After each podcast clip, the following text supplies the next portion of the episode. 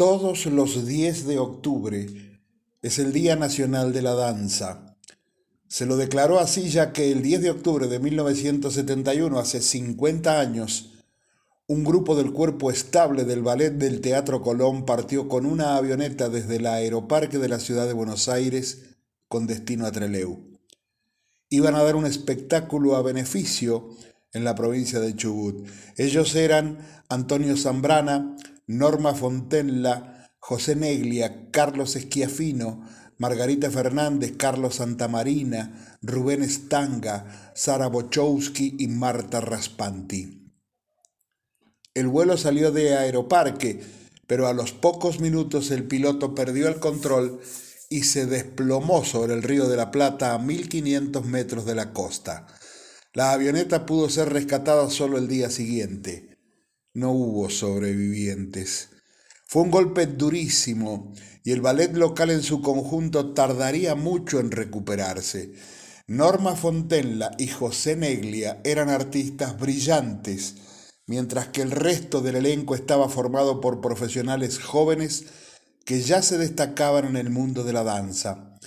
Los bailarines fueron velados en el Teatro Colón y en las inmediaciones una multitud se juntó para despedirlos, convirtiendo a la tragedia en una noticia de repercusión mundial.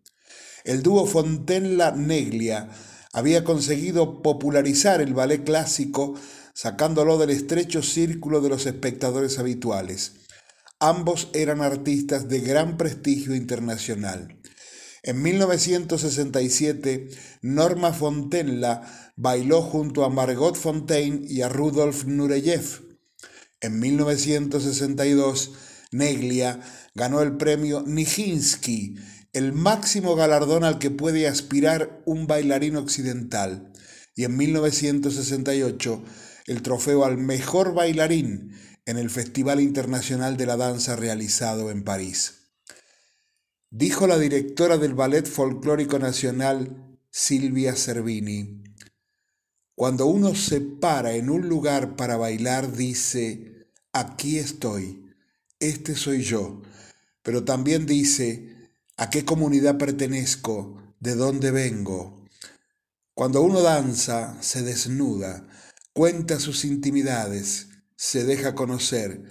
Por eso digo que es algo sagrado.